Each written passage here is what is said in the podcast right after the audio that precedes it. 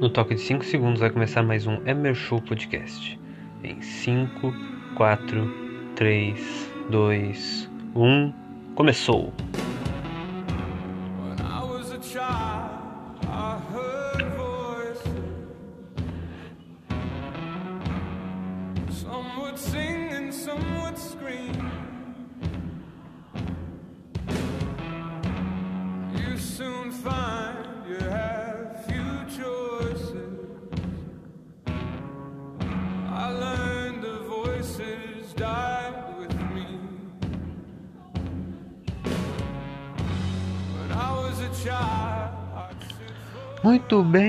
Amigos, vai começar mais um Emer Show Podcast, né? Como já diria o João, muito bem, meus amigos. Ah, 30 de abril, eu tenho que gravar essa porra até meia-noite, porque eu demorei, né?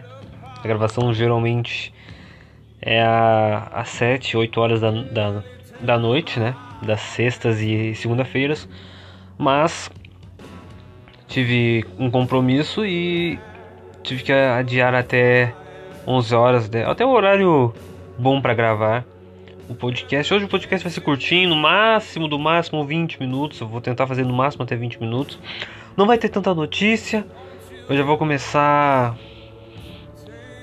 ah, falando sobre uma notícia que eu vi no Ob- Observatório do Cinema, que é justamente sobre a, não é sobre a música, né? Mas a- é a série, né? Que, que toca essa música, que é Talking Dead. E eu vou ler a notícia aqui, que é uma notícia bem interessante sobre Talking Dead. Na manchete diz, né? Tem um escrito problema em cima e diz: The Walking Dead continua cometendo o mesmo erro de sempre. Mesmo chegando na temporada final, o seriado mantém situação que já gerou muitas críticas e perda de audiência. Ele mostra uma foto do Rick aqui com a arma dele e tal. E diz: alerta de spoilers. Quem não viu a décima temporada ainda, né? Alerta de spoilers. A leva de episódios extras da décima temporada de Talking Dead voltou a trazer um artigo, um antigo erro na série. O preocupante é que a atração está chegando ao final e não parece ter arrumado isso. No episódio Splinter, uh, The Walking Dead destaca a personagem princesa. O capítulo era aguardado, né? Era um, era um capítulo aguardado, já que ele contaria mais sobre a, a princesa, né? A Joanita Chances. Não apenas isso, a trama poderia avançar. Os espectadores estão ansiosos para, entrar na, na enorme comu- comunidade de Commonwealth. Além de dar um novo panorama para o, para o seriado, o arco volta a se aproximar de Rick Grimes. Como se sabe, o personagem ganhará filmes e os espectadores estão curiosos por mais detalhes. Inicialmente, Splinter parece avançar na história. A princesa parece conseguir escapar dos guardas dessa comunidade e salvar Ezequiel, Eugene e Yumiko, que aparecem muito pouco na, na- na- no episódio, né? A palavra, a palavra certa realmente é parece, entre aspas. No fim, os espectadores descobrem que, a, que grande parte do episódio se passou dentro da cabeça dela e que, que a princesa enfrenta problemas de sanidade mental. Ela, ela é meio esquizofrênica. E aqui, Talking Dead repete o mesmo erro de sempre. E o antigo erro seria: o momento relembra todos de um dos maiores erros de Talking Dead. Apesar de apresentar a princesa, a série novamente deixa tudo em aberto, com poucas informações aos fãs. O mesmo é feito na po- polêmica sexta temporada. Depois de muito tempo, Negan é apresentado, mas as ações demoram para acontecer. O final em aberto do sexto ano foi um erro que começou a tirar espectadores de Talking Dead. Cara, aqui eu já, já discordo. É um erro que, porra, tipo, o episódio 16 da sexta temporada, ele teve um cliffhanger, ele teve uma aquela sacanagem que eles fizeram de não mostrar quem o Negan matou, né? Mas, cara, mesmo ao mesmo tempo que eles fizeram isso, todo mundo tava na expectativa pra ver quem realmente o cara matou, tá ligado? Então não é à toa que o episódio é o, é o episódio que mais tem, mais tem audiência, né? Mais de 17 milhões de, de, de espectadores dentro dos Estados Unidos, né? Então não concordo com essa, essa daqui. Que, ah, pode ter sim gente que não gostou e ter largado a série aí, o que eu acho muita burrice. Burrice e ao mesmo tempo esperteza, né? Largou a série ah, antes do, do, do- melhor episódio, um dos melhores episódios da série, assim, que o melhor, eu não considero o melhor, considero o segundo melhor, mas um- muitos consideram como o melhor episódio da série inteira. Ah, ele largou antes, mas depois desse episódio o Talking Dead ficou, ficou uma draga, né? Ficou muito ruim. Ah, voltando aqui para a matéria, o mesmo método volta a ser usado quando o seriado está chegando na temporada final. Isso mostra que a franquia continua repetindo um velho padrão, que mostra ser problemática para os espectadores. No fim das contas, a leva extra de episódios parece ter servido apenas para enrolar um pouco. a- Cara, os episódios extras eram única e exclusivamente para preencher data. Porque Talking Dead, todos os anos, Talking Dead, tirando em fevereiro de 2011, Talking Dead preenchia a data. Entendeu? Quando começou a segunda temporada em 2011 e foi terminar só no início de 2012, era para preencher aquele, aquele calendário, aquele calendário de, de fevereiro, março. Entendeu? Fevereiro, março, abril. Ou março, abril, maio. Entendeu? Dependendo de quando lança. São vários episódios, né? E desde 2012 foi assim. 2012, 2013, 14, 15. Entendeu? Até agora. Eles tinham que preencher. Né? Eles queriam preencher, já que ah, eles não conseguiram ah, gravar a, a 11 temporada do ano de 2020. O 16 episódio, que teoricamente é o último da série. da série não, é o da, da temporada, da décima temporada. Ele não foi lançado que seria o dia 12 de abril de 2020, ele foi lançado no dia 4 de outubro de 2020, porque eles atrasaram as, as pós-produções por conta da pandemia, por conta do vírus, né, do, do Covid. Eles atrasaram, então eles tiveram que fazer a pós-produção muito tempo depois e lançarem finalmente o episódio no dia 4 de outubro. E com, a, com o avanço da vacina lá nos Estados Unidos, eles começaram a gravar os episódios extra, acho que um pouquinho antes de terminar 2020, e lançar logo, né, ahn, em fevereiro agora, os episódios extra pra não, pra não, né, pra ter um preenchimento de data ali no, no, no bagulho. Que eu achei super justo, que eu achei super, super válido. Entendeu? Mas os episódios extras, uma opinião minha, são muito ruins. São, são, são episódios que. Porra, não, não. O único, o único episódio que eu gostei dos três primeiros, são seis. Dos três primeiros, o único episódio que eu gostei mesmo foi o primeiro, foi o segundo episódio. O primeiro episódio é ok. O segundo episódio é bom, gostei. Apesar de ser bem lento. O terceiro episódio eu acho uma porcaria. O vigésimo episódio, que é o Splinter, que é o da matéria aqui, é o episódio da princesa, que eu achei muito confuso. Ah, um episódio que é óbvio que ele não ia andar pra frente, que ele não ia dar spoilers da décima primeira temporada, né? Apesar de ter mostrado alguns soldados. Eu estou ficando com sono, mas que nojo. Ah, e. Episódio 21 eu não cheguei a ver.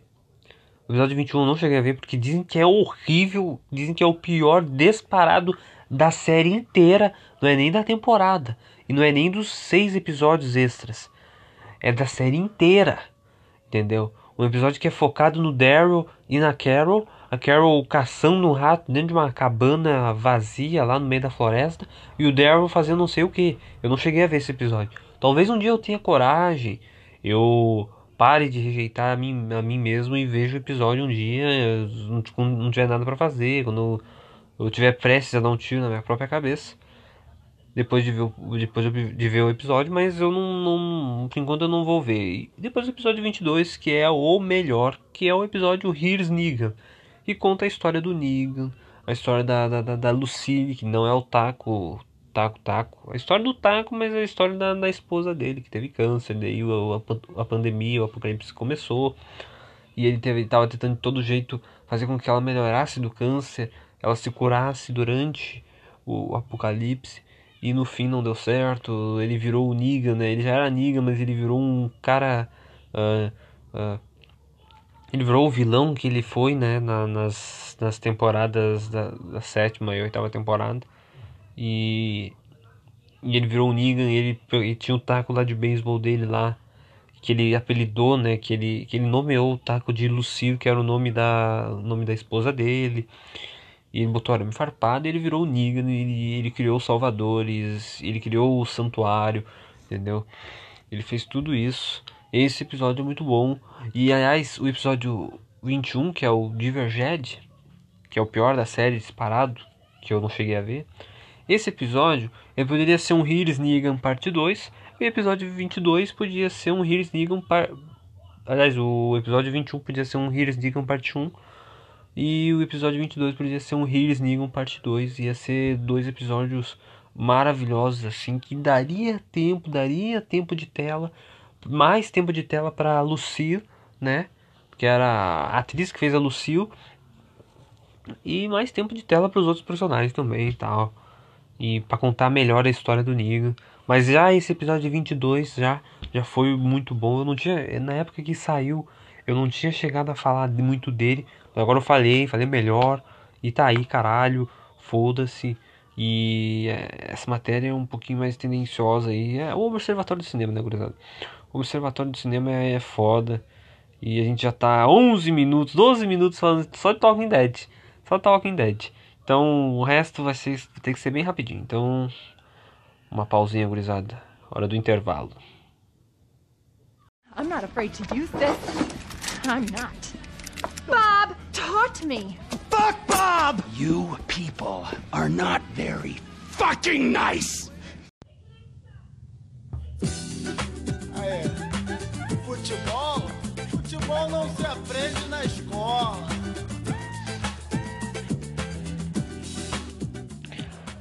Então é isso aí, gurizada. Voltamos do intervalo. Muito obrigado ao Trevor Phillips Enterprises que falou a sua grande fase épica, né? Eu adoro aquela frase, maravilhosa essa frase do, do Trevor depois de ele, antes dele, né, fazer aquela chacina no apartamento do Floyd.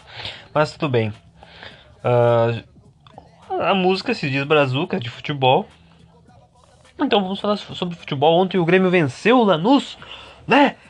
O Grêmio é tri! O Grêmio é tri! O Grêmio não é tri. O Grêmio não ontem, não foi ontem, mas foi tri em 2017. E o Grêmio venceu ontem por 2 a 1, né? A grande a saga do Grêmio em Lanús mais uma vez. O Grêmio, vol... o Grêmio voltando a Lanús. E cara, eu acho que é uma como é que eu posso falar? É uma, uma, coisa, é uma coisa impressionante, né, cara? A gente voltando pra Lanús. Infelizmente não é pela Libertadores, né? Eu posso dizer que o, o Lanús ele é tradicional na Sul-Americana, né? Já que os colorados adoram falar que, ah, que o Grêmio não pegou nenhum clube tradicional na Libertadores 2017, nenhum, nenhum, time campeão. Na, na Sul-Americana o Lanús é tradicional. Ele já foi campeão em 2013 contra, contra a Ponte Preta, né? Ponte Preta que fez uma campanha incrível naquele ano, né? Ah, assim como a Chape também fez uma campanha incrível em 2016. E o Goiás tinha feito uma campanha legal em 2010, perdeu para a final contra o Independente. Independente que também está nessa Sul-Americana e é, é- é o maior campeão, né? Junto com o Boca, o Boca tá na Libertadores, mas o Independente que está disputando a Sul é o maior campeão junto com o Boca, dois títulos, ganhou em 2010 e 2017. O Independente que, apesar dos pesares, não é um time que tem não tá tendo muito sucesso nacional e dentro da Libertadores, mas a Sul-Americana está se tornando a nova a nova vertigem do, do, do, do Independente, né? Mas não vamos falar do Independente, vamos falar do Grêmio do Lanús. O Grêmio, o Grêmio jogou o esperado. Não jogou como lá em Lanús em 2017, mas jogou do, do, do- do jeito que tinha que jogar né? Com, com novo, com poucos dias de treino, poucos dias de trabalho. O Thiago Nunes tá treinando, não tem, tá, não tá tendo muito tempo para treinar o time. Ele treinou o time do jeito certo e o, eu gostei de uma coisa: a vontade do time, o poder de reação e o time se organizando melhor na defesa. Coisa que tava muito, muito mal, né? A primeira coisa que o Thiago Nunes tinha que fazer, na minha percepção, é que o cara, ele, pô, tinha que, tinha que arrumar a defesa do Grêmio. Claro, sem Jeromel e Kahneman tá difícil. O Juan tá dando conta do recado também. O Jeromel voltou, voltou ontem, graças a Deus. Voltou, graças a Jeromel ele voltou, né? Uma coisa linda, uma coisa maravilhosa. O Jeromel é incrível, cara. O Jeromel, ele, ele, ele pode entrar, vir aqui na minha casa e, e comer, e comer o cu de toda a minha família. Esse é o cara. Ele é o cara, ele faz o que ele quer. Ele- é que nem o funk fala lá do Oasis, né, naquela reportagem que ele foi, ficou conhecido como o desempregado, né? Ele, ah, ele é o cara, fala o que pensa, ah, é o cara, não sei o que. Muito boa aquela entrevista, muito boa. E o Jeromel é isso, cara, o Jeromel é isso. O cara, ele é, ele é fodástico, entendeu? Ele é muito, sim, é um dos grandes ídolos. O Jeromel que, se não se machucar de novo, a gente torce muito pra isso, né? É uma coisa que eu tava pensando há muito tempo. O Jeromel ficou muito propício a lesões, né? É, e ele tá ficando velho, ele tá, tá com quase 36, ou já tem 36 anos. Na verdade, ele vai fazer 36, ele fez 35 agora em, em setembro, dia 21 de setembro de 2020. E ele ah, vai, vai fazer 36 anos, tá ficando mais velho, ele vai ficar mais propício às, às lesões, assim como o Maicon, né? Antes dos 35, o Maicon já está propício às lesões, e ontem ele entrou também. Né? O Maicon enfrentou o Lanús pela primeira vez, né? E não foi em 2017, né? Tem aquela piada, né? Que o Maicon ele jogou menos jogos que o Wilson Matias em 2010 pelo Inter, né? Na- na- nas campanhas de Libertadores. O Maicon jogou dois jogos em 2017, né? Ele, e isso foram 144 minutos, eu me lembro bem. Ele jogou contra o Iquique e outro time eu não lembro qual, qual time que ele jogou. Ele, é que ele teve uma lesão. né? O Maicon teve uma lesão no, no calcanhar. E eu acho que essa foi a, a lesão. E eu não gosto de. Eu não comemoro a lesão do jogador. Quando o Alisson se, se machucou contra o Laikidá, eu não comemorei. Eu fiquei triste por ele, mas eu. Eu pensei, porra, o Alisson vai sair do time titular, vai entrar um garoto ali, o Léo Chu, ou o Léo Pereira, o Gui o Gui Azevedo, que tinha jogado muito bem antes de se machucar também. E quando o Michael se machuca, cara, ele, ele não tem como botar o pé no chão por causa do calcanhar. Então ele não joga nada, praticamente. Ele não, ele não consegue jogar jogos seguidos né, em 2017. Ele se machuca e ele até chega a jogar o finzinho do Mundial no, contra o Real Madrid lá. Lá, no, lá em Dubai, né? Mas ele, ele. Aliás, ele entra e o Grêmio começa a tocar mais a bola. Entendeu? O Grêmio começa a tocar mais a bola, começa a fazer o seu jogo como tinha fazendo, mas tá- era tarde demais, o Grêmio já, já, tava, já perdendo, já tava no fim do jogo. O Grêmio, mas a Grêmio até chegou um pouquinho mais ali, teve até, um- teve até um momento que teve um cruzamento na área que um dos jogadores do Real Madrid tiraram. E eu pensei, pô, se, se o Michael tivesse entrado muito antes, talvez o Grêmio, né, conseguisse pelo menos ter, ter chutado uma gol, né? Que tem aquela piada que o Grêmio chutou uma gol contra o Real Madrid. Mas o Michael ele não joga 2017. Ele não joga e, e, e essa é a questão. Mas ele, ele é importante numa questão que eu ouvi no Bola das Costas, que é a questão do de ele dar vaga pro Arthur. O Arthur ele entra e ele entra, entra muito bem. Tem até os caras falam que o Renato é muito burro, né? Que o Renato é burro porque ele nunca colocaria o Arthur se não tivesse colocado ele, se não tivesse poupado pra jogar a semifinal do Gauchão com os titular. E ele coloca o o o Arthur e o Arthur joga muito bem e ao mesmo tempo o Michael não, não, não, consegue não consegue jogar, tem a lesão dele e o Grêmio é campeão da América contra o Lanús. Outro cara que tava lá em Lanús era o Cortez, que jogou também de novo ontem. E cara, o Cortez ele não tá dando mais. Ele tem jogado muito mal. Não jogou assim extremamente mal contra o Lanús, mas ele ah, ele é muito. Ele é muito querido pela nossa torcida, mas ele não, não pode mais jogar. Não, não- Não dá, cara, não dá. Tá, tá, tá difícil. E a, a, a questão que eu falo é que ele não tá. Ele era um jogador que ele, ele já não apoiava bem, já não cruzava bem, não, não, não subia pra linha de fundo pra cruzar bem. Ele, cru, ele sobe pra linha de fundo e ele cruza, mas ele cruza muito mal. E não me serve. Tu tem que pelo menos acertar um cruzamento, botar uma, uma bola na cabeça de um louco pelo menos um, uma vez por jogo. A gente não. É muito difícil acertar cruzamento todo, todos os cruzamentos que tu tenta no jogo, a cada jogo. É muito difícil. A gente não, eu não cobro isso. É a mesma coisa que cobrar o goleiro de pegar todos os pênaltis, tá ligado? Mas se o goleiro for top de linha e ele pular no canto certo, ele, pra mim ele é obrigado a a pegar. Entendeu? É obrigado a pegar. Uma coisa que eu cobrava muito era o Vanderlei pegar pênalti, mas o cara é ruim, então. E pulava no canto certo, mas não pegava, né? É uma, uma coisa que.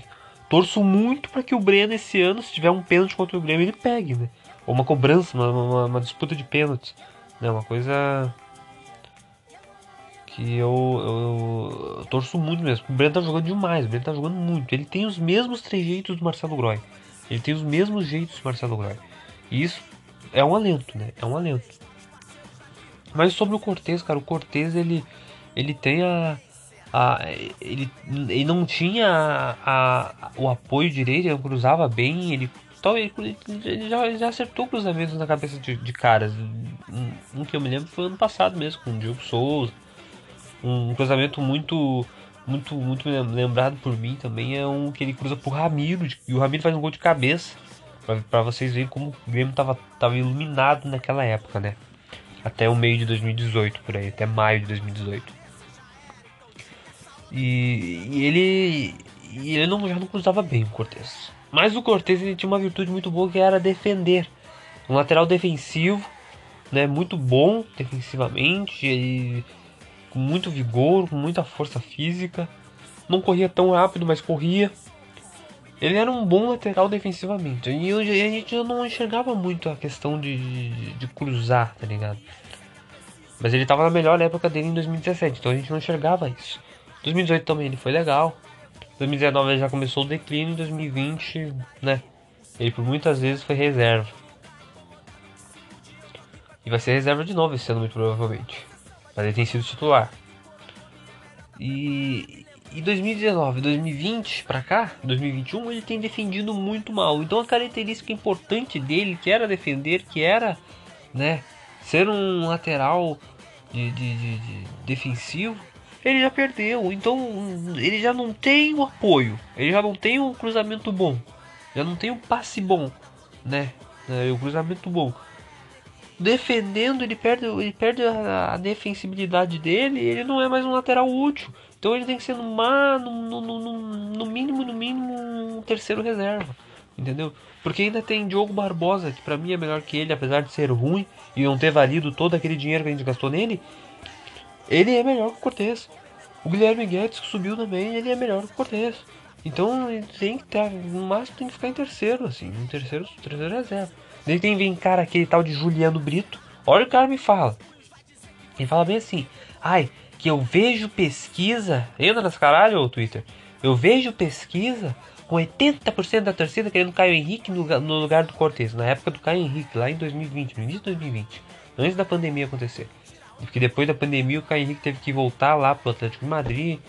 Aquela caralhada toda, a gente perdeu um lateral bom. Né? A, gente, a direção se viu obrigada a contratar um Diogo Barbosa. Cara, o Juliano Brito ele pega ele defende o Cortez pra, como titular, mas a direção não. Ele, ele sabe que a direção não defende. Porque senão a direção, se a direção não defende, se a direção defendesse o Cortez, ela não teria contratado o Caio Henrique, não teria contratado o Capixaba em 2018, não teria contratado o, o, o Diogo Barbosa agora, entendeu? Não me admira, cara, não me admira. Entendeu? Ele fala aqui, ó, 80% da torcida querendo Caio Henrique no lugar do Cortez. Antes queriam Capixaba, lá no início de 2018. Não, primeiro que Capixaba não chegou no início, é que ele já errou. Ele já errou. Eu sou muito, eu sou muito caprichoso com isso. De entender o que acontece a cada ano. Em 2018, início de 2018, os únicos que chegaram foram o Alisson, talvez Maxwell, que chegou a jogar Recopa, e o Tassiano. E mais uns aí. Não chegou início de 2018 o Capixaba, ele, ele chegou no meio de 2018 e jogou bem o campeonato, o iníciozinho do Campeonato Gaúcho de 2019. Que a galera, nossa, a galera se iludiu com o Capixaba, cara. Ele fez uns dois gols no Campeonato Gaúcho, ele, a galera se iludiu, achava que ele, nossa, o Capixaba é extremamente foda. Daí, agora que ele fala, qualquer um que aparece já pedem a saída do Cortez. Ele tá bem demais na lateral e foi campeão da América. Mais respeito com o nosso sorriso Colgate. Eu achava que o sorriso Colgate era o. Bom. Isso ele falou às 6h44 do, do dia 5 de fevereiro de 2020. 2020. Agora no dia 29. No mês. No, nossa, mais um, um mês seguinte. 29 de maio de 2020. Às 6h45. Ó, um minuto, um minuto depois.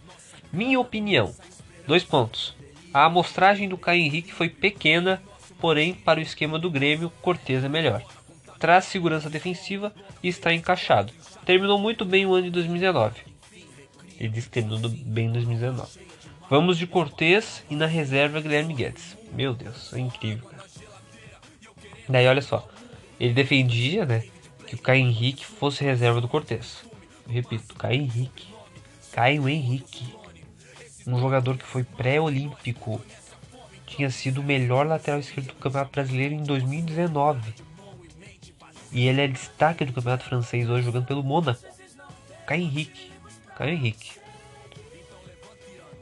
Nossa, fiquei, me, me alonguei muito nessa do Cortez.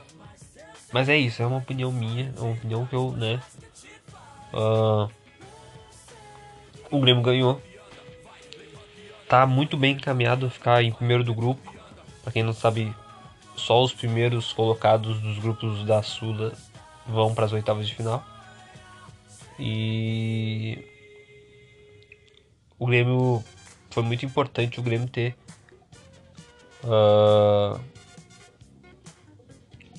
foi muito importante o Grêmio ter conquistado essa vitória lá em Lanús, que já deixa, né, falando em, em Copa Sul-Americana, o Corinthians perdeu o Penharol e sinto muito a torcida do Corinthians, sinto muito o André, meu grande amigo André Jesus, né, que foi criado pelo Nicolas no FIFA 21, né? Fizeram os nossos, ele fez os nossos bonecos do grupo no FIFA para jogar uma Libertadores pelo Penharol e tentar ganhar, né? Botou os nossos overs abaixo de 80, lá para 79 até 76, 77. O André ficou 77, o único que ficou 77. Uh, mas acho que o André e outro cara lá ficaram 70 e poucos por aí. O André é horrível na zaga. Ah, mas o André joga no gol, talvez. Ah, tá. Já tinha o Dawson, que já é ruim.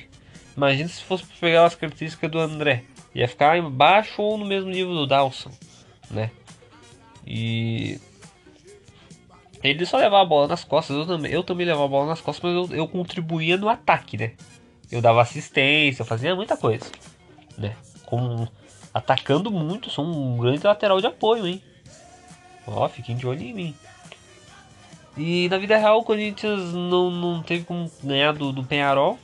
Penharol que eu, vi, eu me falaram que tem um time organizado. Pô, se o Penharol fosse um time organizado, tava na Libertadores, não no lugar do Rentistas.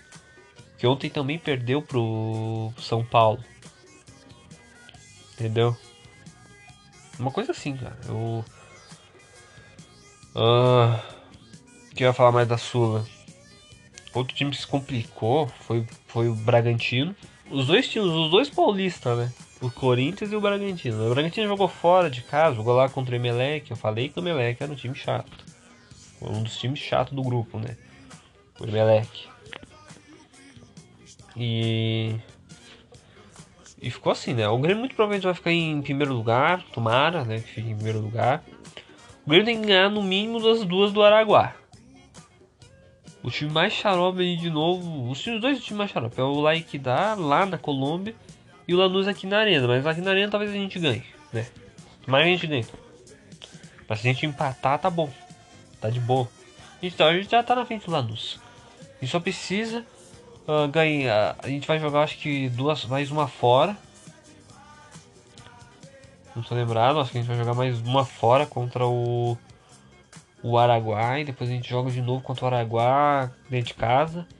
Ah, fora contra o. Bom, não sei. é- um pouquinho chata essa, essa da Sula. Então, né? A gente tem que ver melhor essa questão. Pô, estão falando há 18 minutos, eu nem me dei conta, cara. Era pro podcast ter numa. Vai ter, tem 30 minutos o podcast. O que eu ia falar? O Ariel Roland. Ele vai muito provavelmente pro Fortaleza, né? O Ariel Roland, que, foi, que vai ser demitido do Santos, ele vai pedir rescisão.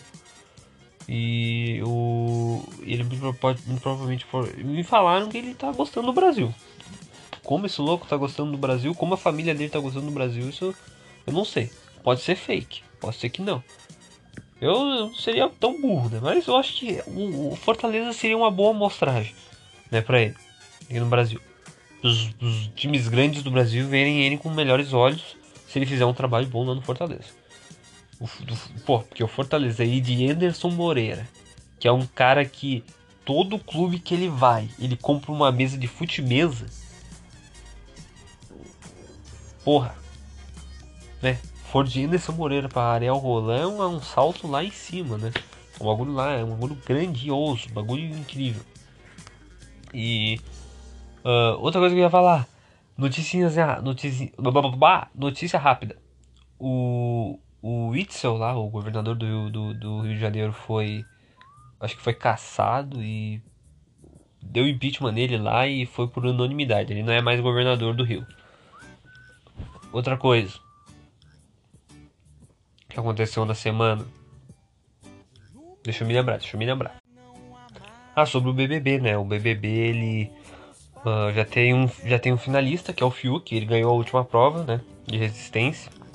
Prova essa que deixou Camila vomitando, né? Muito mal, né? Que ela tem labirintite. E também deixou a, a Juliette mal também, o, o Gil com dor nas costas. E o Fiuk foi um que aguentou. E ele tá na final. E o Gil, né, ele vai disputar o último paredão com a Juliette e com a Camila. Eu não sei em quem a torcida do Gil vai vai vai para cima, se vai pra cima da Juliette, se vai pra cima da Camila. Eu pensei, pô, vão pra cima da Juliette. Vocês se vocês tirarem a Juliette agora nesse paredão, vocês chegam, vocês chegando na final, vocês ganham certo. Vocês ganham muito certo. Mas daí eu penso, a torcida da Juliette é enorme. Se, a tor se o ADM do Gil declarar a torcida contra a Juliette, pra Juliette sair, a torcida da Juliette vai vir em peso no Gil, daí vai juntar com a da Camila, e as outras torcidas vão juntar também. Vai ser um, o Gil vai sair completamente escorraçado. E ele, ele tinha sonhado que iria sair para uma mulher, né? Ah, e ele tava no último paredão com a Poca e a Camila. E agora ele tá no paredão mais uma vez com a, a Camila e a Juliette. E ele tinha sonhado que se sairia com uma mulher. Se ele não saiu com a, com, com, contra duas mulheres antes, muito provavelmente ele pode sair agora. Que é uma pena, porque o Gil foi o que mais deu entretenimento nesse, nesse BBB. E eu acho que a questão da, da, da, da Juliette, assim, eu não, não, não gosto. Eu, eu, eu tava torcendo muito pra ela no início, mas os fãs dela, assim como os fãs da Manu Gavassi, conseguiram estragar a Juliette. Conseguiram deixar ela mais insuportável do que ela já é. Ela já era insuportável, mas ela era legal. Ela é uma pessoa legal, uma pessoa boa, mas ela é muito insuportável. Os fãs deixaram ela mais insuportável ainda. E. Meus amigos, eu vou fazer uma recomendação de série hoje. O meu amigo João, muito provavelmente vai, vai estar escutando esse podcast. Meu amigo João, ele ele pediu pra para mim assistir junto com ele em Cal uma série chamada O Escritório, mais conhecido como The Office. E meus amigos, que série mais ruim, que série horrorosa, que série podre de ruim, sim, horrível. E essa vai ser a recomendação. Vejam The Office. Coisa mais ruim, cara. Coisa mais. Nossa, velho do céu. Caralho. Que coisa mais perversa de ruim. Eu, eu simplesmente não, não, não, não- consigo entender a- a- a- quem gosta disso e como essa merda tem mais de nove temporadas. Entendeu? O melhor ator ali é o filho da puta do que faz o Michael Scott, que eu não lembro o nome do ator. E ele é muito chato, cara. Ele é muito. Porra, um dos piores. Sei lá. Ele, o primeiro episódio que eu vi, que foi o, o nome. Geralmente os nomes dos, dos episódios lá nos Estados Unidos se chamam Pilot, né? Que é piloto, episódio piloto. Que é episódio de, de- de- de, né? Pra ver se a série é boa ou não. O episódio piloto de Talking Dead não se chama piloto. É o, o- é o episódio Days Gonna By. Que é um episódio que eles fizeram com muito capricho. Pra, pra, pra, pra ser lançado e esperar uns, uns- um tempinho e. E, e a. Não, não um tempinho, né? Não é um, um caso. Tô falando da crítica. A crítica vê o episódio, se a crítica gosta. Se os produtores da, da, da AMC, da série, gostam, é, a- eles pegam e lançam pra frente e eles começam a gravar tudo de novo. É, tanto é que o episódio tem um capricho tão grande que os outros episódios não têm o mesmo estilo de câmera, o mesmo estilo de, de, de- gravação, de direção. Mas é a mesma coisa, entendeu? Quase a mesma coisa. Ah, eu não sei se o episódio 2 do The Office vai, vai, ser, vai ser melhor que essa porra que eu acabei que eu, que eu vi há algumas horas atrás com, com o João. Ou se, sei lá. Mas eu sei que, cara, meu pai do céu, não dá mesmo. Dá, não dá, não dá, não dá, não dá. Dá não. Pai do céu. Você tá louco. Eu não sei. Mas é isso, gurizada.